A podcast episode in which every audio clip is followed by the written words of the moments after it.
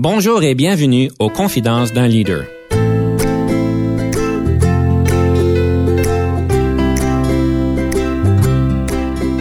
Ici Denis Lévesque, coach de cadre.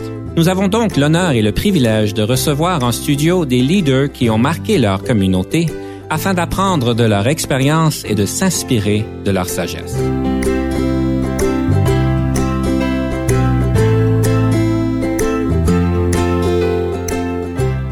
Aujourd'hui, nous avons le plaisir de recevoir en studio M.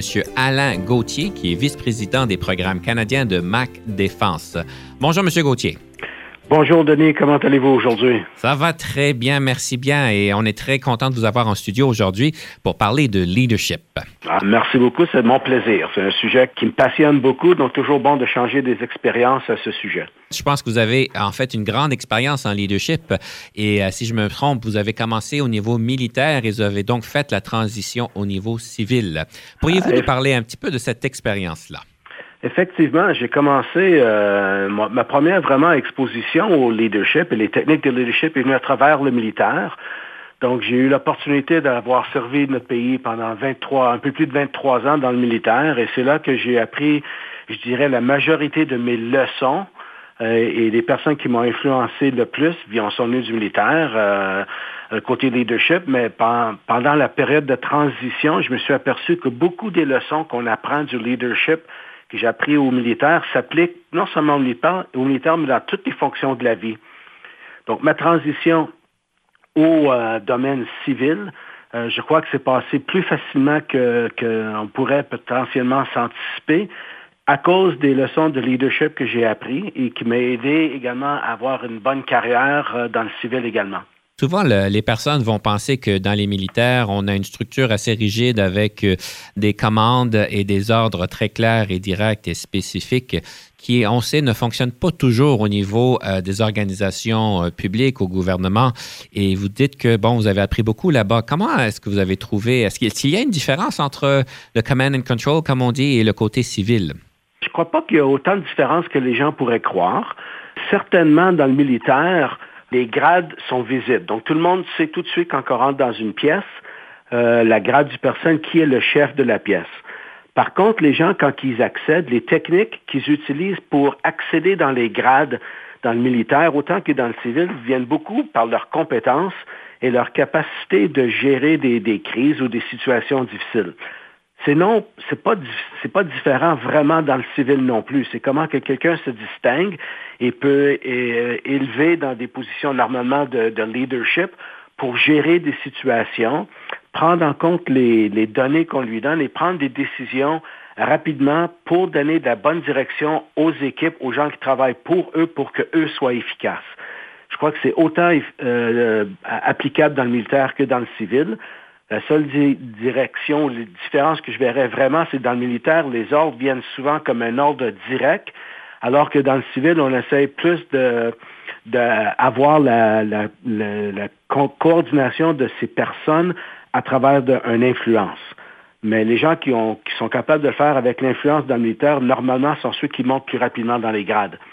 Donc, c'est ceux qui ont adapté le style je dirais, euh, plus adaptable aux personnes et non pas uniquement à la situation ou l'environnement. Mm-hmm. En fait, vous dites que vous avez été appris à prendre des décisions nécessaires sur le moment ou mûries selon la situation. Euh, et ceci, je présume, vous êtes beaucoup en organisation parce que vous avez un rôle quand même assez important et je présume que vous avez énormément de grosses décisions qui ont beaucoup d'impact j'ai l'opportunité d'être dans un rôle où est-ce qu'effectivement, je peux voir une grande gamme de sujets et j'ai euh, l'autorité de prendre beaucoup de décisions qui peuvent avoir des influences autant sur les achats que sur une direction de la stratégie. Oui, je prends la décision finale, mais j'admets que euh, je la prends pas euh, dans un dans un vacuum. Je, je, parle le terme français, mais tout seul. Je me fie beaucoup sur les recommandations de mes équipes des gens qui mènent mes équipes parce qu'eux sont vraiment des experts dans le domaine. Et en bout de la ligne, ils me cherchent moi pour voir, ils viennent me voir pour est-ce qu'on est dans la direction qu'on cherche globalement pour l'organisation. Le militaire vous a bien préparé à prendre ces décisions-là de la meilleure manière. Bien sûr. Donc, le militaire, ils ont, ils ont un tas ils ont, ils ont vraiment, ils sont très, très bien structurés euh, en termes de, formation pour les leaders. Il donne vraiment des bonnes, euh, des bonnes leçons apprises. Comment est-ce qu'on peut arriver à des bonnes décisions? Quels sont les facteurs qu'on devrait regarder? Quels sont les, tout ce qui est, tout ce qui pourrait influencer les facteurs? Quelles sont la direction stratégique de nos chefs? Quelle direction qu'on veut s'en aller? et on regarde un tas d'options, pas seulement une ou deux, mais on essaie de vraiment faire des comparaisons des options pour arriver à un plan qu'on peut défendre et qu'on est, qu'on est confiant qui va mener aux plus grandes chances de succès de, de l'opération ou de la direction qu'on veut suivre.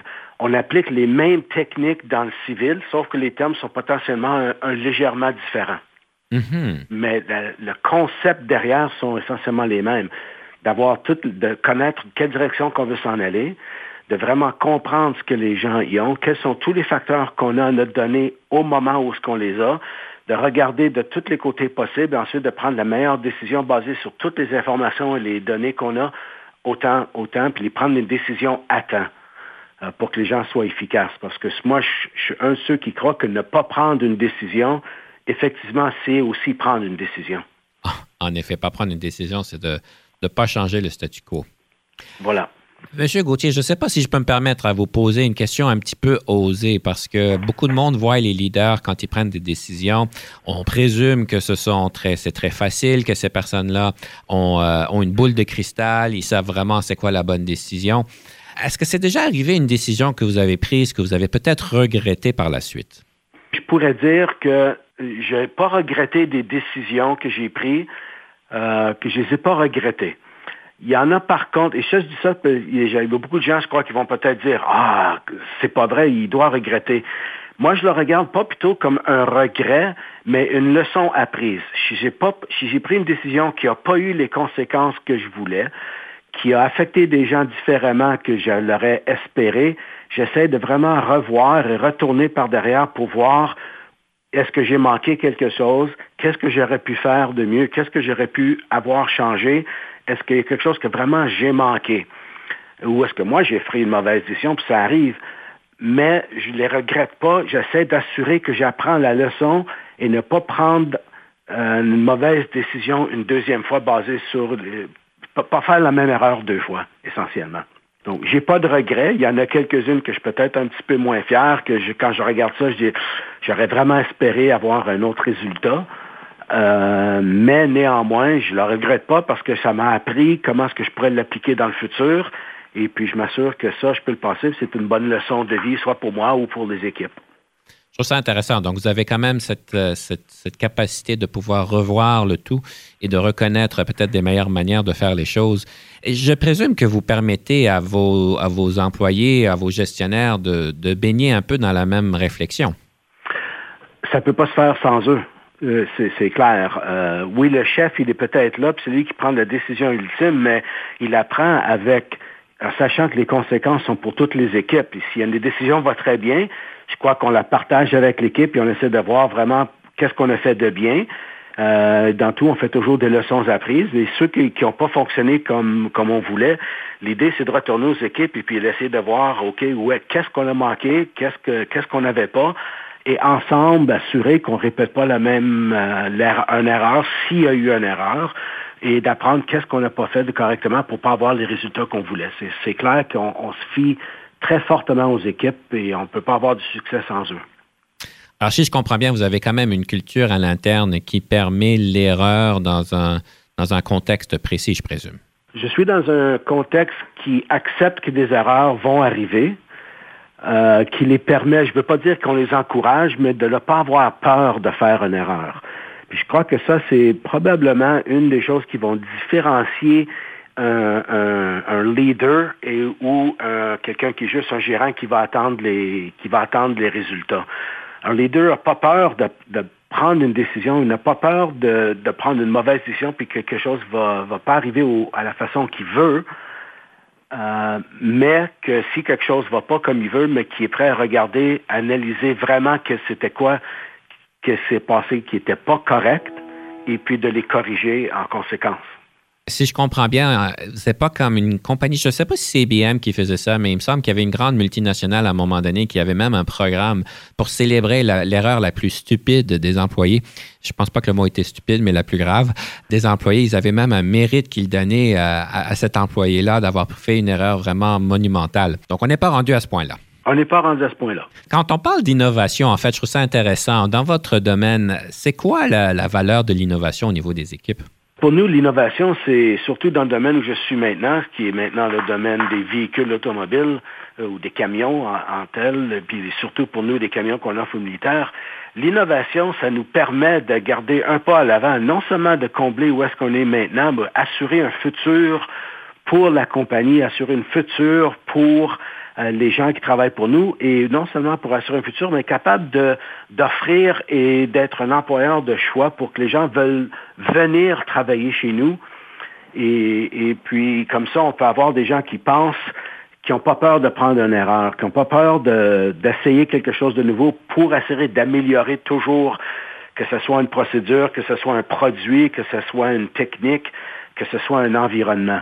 Euh, fait que sans avoir l'innovation dans des compagnies qui sont prêtes à faire l'innovation, pour moi, ils vont rester euh, ils vont rester très dociles et ils risquent de ne pas survivre les prochains 5, 10, 20 ans. Mm-hmm. ah ben, c'est une très bonne, très bonne suggestion, en effet. Monsieur Gauthier, on arrive euh, proche à notre pause. Euh, je vais devoir donc faire une petite pause ici, mais avant de faire la pause, j'aimerais toujours poser la question sur un livre qui a marqué votre leadership. Est-ce qu'il y a un livre en particulier que vous nous recommandez pour euh, s'inspirer de, des techniques qui sont présentées? Donc, effectivement, j'en ai un. C'est le livre du général Rick Hillier, qui était l'ancien chef d'état-major des forces canadiennes. Puis son livre, le titre de son livre, c'est Leadership Malheureusement, il est en anglais, mais c'est 50 points de wisdom pour les, pour les chefs aujourd'hui. C'est 50 points de, de regarder pour qu'est-ce qui, qu'est-ce qui génère un bon chef aujourd'hui. Donc, c'est quelqu'un avec qui j'ai servi quand j'étais dans le militaire. Les leçons qu'il mentionne dans son livre, pour moi, sont applicables autant dans le militaire que dans le civil parce que c'est quelque chose qui fait vraiment axer sur le, bon sens de quelqu'un, puis de, connaître les priorités et comment adresser les choses. C'est un excellent livre. C'est fantastique. Donc, euh, sur ce, on prend une petite pause et on revient sous peu.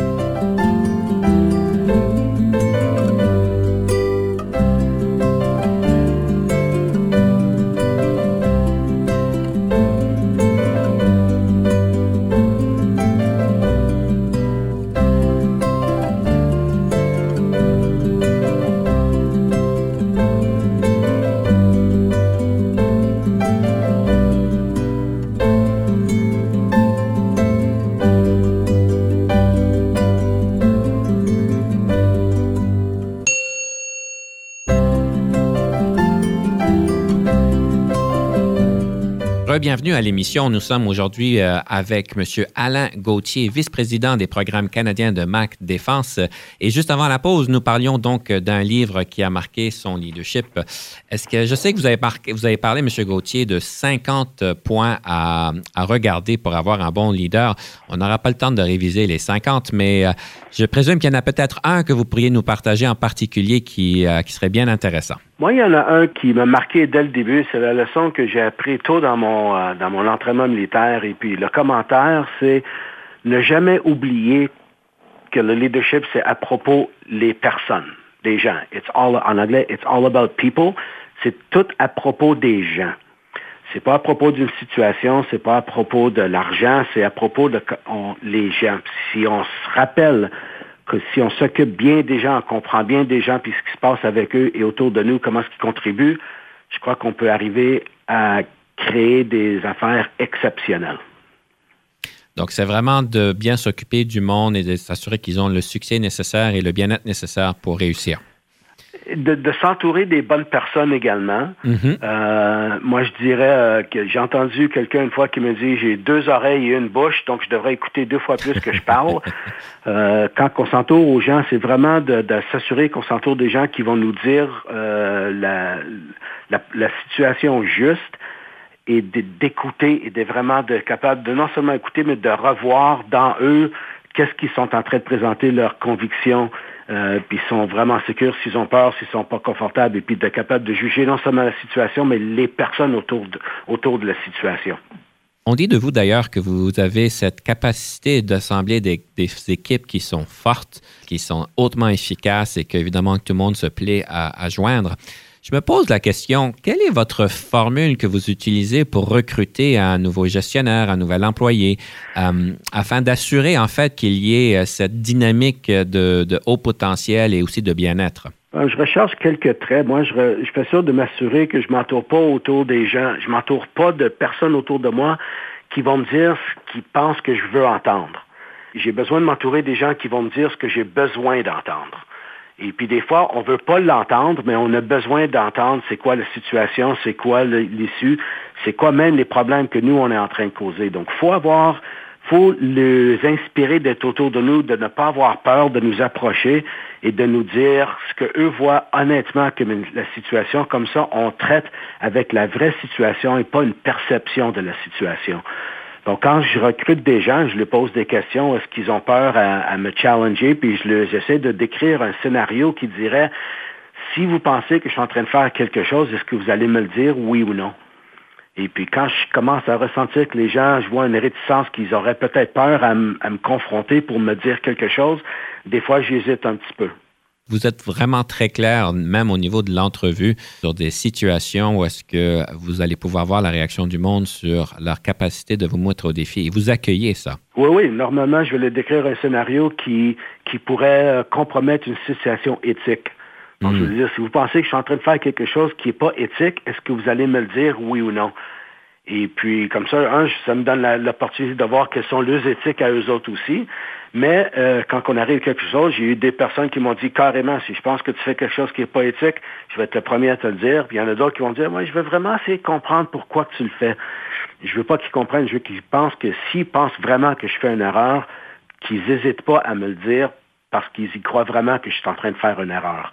Et puis là, on peut en discuter ouvertement. C'est l'idée. S'ils n'ont pas peur à me le dire en entrevue, ils n'auront pas peur de me le dire pendant le travail tous les jours. Est-ce que c'est votre seule formule? Est-ce qu'il y a d'autres formules que vous regardez ou c'est simplement le fait que quelqu'un peut euh, vous donner une rétroaction vraie?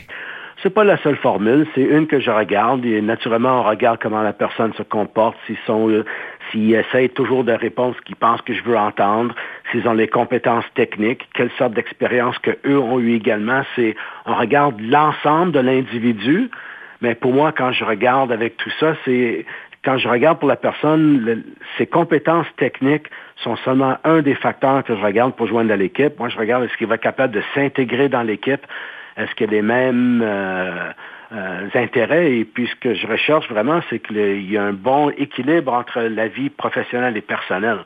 Euh, je ne veux pas quelqu'un qui travaille 20 heures par jour.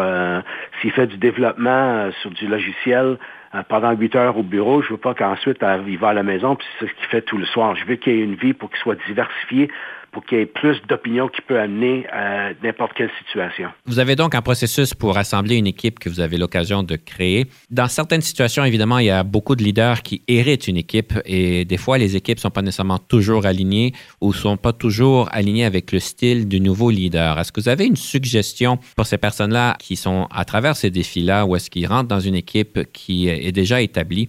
Donc, le leader n'a pas eu la chance de, de choisir lui-même. Pour moi, ça devient euh, plutôt établir une position de respect. Le leader, c'est le chef qui a euh, l'autorité ou la responsabilité ultime pour l'équipe. Donc, s'il pense que quelqu'un ne peut pas s'intégrer, euh, c'est sûr qu'on essaie toujours de, de, créer un environnement, mais le leader, c'est quand même le chef du groupe qui a les responsabilités ultimes. Je crois que le leader aussi peut également, s'il est assez fort, peut également s'adapter à les compétences des équipes, que même s'il n'est pas choisi, c'est comme un, je dirais presque une analogie que je pourrais donner, c'est un coach d'une équipe de hockey. Euh, il ne traite pas tous ses joueurs de la même façon pour avoir le meilleur de leur rendement, mais en gros, l'équipe, c'est la performance de l'équipe. Donc, des fois, le leader doit ajuster son message lui-même et même sa façon lui-même, basé sur la personne pour voir comment est-ce qu'il peut extraire le maximum de cette personne-là c'est pas toujours à eux de s'adapter au chef, mais le chef doit être capable de s'adapter également aux situations pour reconnaître comment traiter chaque individu comme un individu pour le bien de l'équipe. Une chose qu'on remarque beaucoup avec vous, c'est en fait cette euh, capacité de pouvoir créer un environnement où est-ce que tout le monde se sent à l'aise, où est-ce qu'il y a quand même une grande emphase sur la personne, comme vous dites. Je me pose la question en tant que leader, comment qu'on fait l'équilibre entre s'occuper de notre équipe, s'occuper des besoins de tout le monde, parce que ça peut prendre énormément de temps, évidemment, par rapport aux résultats d'affaires. Il y a quand même une, je ne sais pas si on appellerait ça une dichotomie, mais euh, il y a quand même un équilibre à aller chercher. C'est quoi que vous avez à, suggérer? Oui, parfois c'est difficile, mais il faut toujours se rappeler qu'on est là pour la raison qu'on a une mission ultime. Donc, euh, on, on, essaie de toujours créer l'environnement puis donner les chances à tout le monde à, avoir la meilleure de leur performance. Si on voit qu'il y a des déviations, l'idée, c'est de l'identifier tôt et de l'identifier avec la personne ou le groupe qu'on croit qu'ils ne sont pas au, optimum de leur performance, qui ne va pas nous aider à accomplir notre mission. Mais si on voit que on ne peut pas corriger la situation, il faut prendre action. Et ça fait partie du leader. Des fois, il faut prendre des actions qui sont pas nécessairement populaires, mais c'est pour le bien du groupe ou le bien de la mission ou qui nous a été confié. Donc, il ne faut pas avoir peur également de s'imposer puis de dire, OK, je sais, je t'ai donné la chance euh, à corriger, ça n'a pas marché, donc tu vas le faire de telle façon. Puis si ça, ça ne marche pas, ben de faire des changements quand c'est nécessaire. J'aimerais revenir un peu sur la côté d'innovation, parce que ça m'a un peu piqué l'intérêt ce que vous aviez dit. C'est facile de dire que l'innovation, c'est important. C'est facile de dire que ça fait partie du futur. Ce qui est plus difficile à faire, c'est de créer cette culture d'innovation où est-ce qu'en fait, les équipes sont capables d'être innovateurs, dans un, surtout euh, dans un domaine où est-ce qu'il y, a quand même des processus, il y a quand même un passé et des protocoles bien établis et des attentes bien, bien établies un peu de partout. Comment est-ce que vous faites pour créer cette culture d'innovation au sein de votre équipe? Un, il faut avoir l'appui de, mon chef également. Donc, euh, ça vient de la culture de, l'organisation que l'on travaille et des fois, il faut aider la culture dans euh, l'organisation qu'on travaille à, s'adapter un peu. Mais il y a des techniques qui, sont très faciles, qui ne coûtent pas beaucoup. Euh, nous, on appelle ça des, lunch and learn. Donc, où est-ce qu'on fait un déjeuner ou un, tout le monde amène son sac, sa boîte à lunch, et on se rencontre dans, un, dans une cafétéria une fois par mois, puis il y a quelqu'un qui va présenter un sujet qui lui est passionné à lui. Et puis, en faisant ça, les gens commencent à interagir, puis on voit des intérêts. D'autres options, c'est que quand on regarde la, la productivité des gens, euh, dans la mesure du possible, on essaye de, dans, où est-ce que moi je travaille et je l'ai fait dans le passé, de considérer que 90% de leur temps égale à 100% de ce que moi je m'attends de eux, puis l'autre 10% c'est pour leur laisser la chance à eux à poursuivre une passion qui est reliée au travail.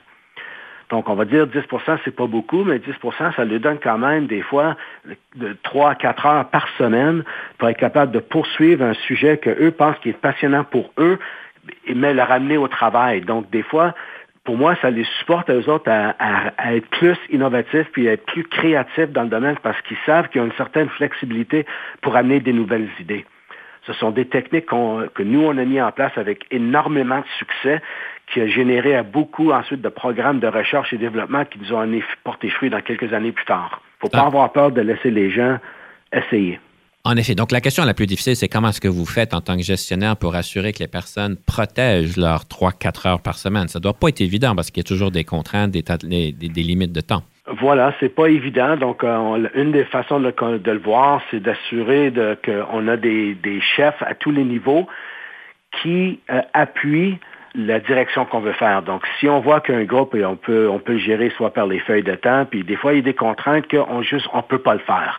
L'idée, s'il y a une période de temps qu'on ne peut pas faire à cause des contraintes, bien là, c'est au, au, chef à se mettre devant l'équipe et dire, écoutez, pour les prochains deux mois, on ne peut pas le faire. On a absolument besoin de X parce qu'on a, on a un, échéancier sur un contrat qui est très, très, très rigide. OK, mais au moins de lui dire que quand ça va être reconnu après, qu'on peut te donner deux, trois jours pour faire juste, pour faire un rattrapage. Et souvent, je crois que ça vient avec le respect qu'on a acquis de ces équipes, parce qu'un respect, pour moi, c'est quelque chose qu'on acquiert, qui n'est pas donné. Si les équipes voient qu'on est comme ça, euh, j'ai jamais été laissé, délaissé par des équipes pour, euh, pour, pour quelque chose comme ça. Ils ont toujours appuyé la direction qu'on va, parce qu'ils voient qu'on a investi également dans eux. Il y a des fois qu'on leur demande de faire quelque chose pour le bien du groupe. Vous parlez en fait de respect et que le respect s'acquiert pour moi, ce qu'on m'a dit dans le passé, c'est ils ont toujours, de moi, ils ont dit que je suis euh, honnête et juste et consistant. Donc, ils savent quoi s'attendre de moi, ils savent que comment je vais les traiter. Et avec ça, ils voient que je veux travailler autant que eux, puis je suis intéressé dans eux. C'est une base, c'est pas uniquement ça qui, qui gagne le respect de son équipe, mais c'est certainement une bonne fondation à quelque chose de créé quand ils voient qu'on est vraiment intéressé dans eux, leur performance, incluant celle du groupe, mais qu'on n'a pas peur également de s'imposer quand on pense qu'il y a vraiment quelque chose. Mais pour moi, ça vient avec mon intégrité qu'on suit et, et qu'on agit toujours de façon cohérente et constante, qui voit qu'on essaie de toujours être correct. Monsieur Gauthier, malheureusement, nous arrivons à la fin de notre conversation. C'était très plaisant comme d'habitude. Et puis, euh, on n'a pas plus de temps. Donc, j'aimerais peut-être finir et conclure notre émission aujourd'hui avec une citation. Donc, une citation sur le leadership, question d'inspirer nos auditeurs. Le leadership, ce n'est pas un concours de popularité. Le leadership, c'est pas un concours de popularité. Alors, voilà. Monsieur Gauthier, un grand merci pour ce brin d'inspiration et pour votre temps aujourd'hui. Denis, je vous remercie infiniment. C'est un plaisir de discuter avec vous, puis j'espère que on peut apporter au moins de, de l'aide à des gens qui cherchent des techniques. Ça a été très plaisant et sur ce, je vous laisse, chers euh, auditeurs, de pouvoir bien vous inspirer de, que le leadership, ce n'est pas une question de popularité et on se revoit donc la prochaine fois.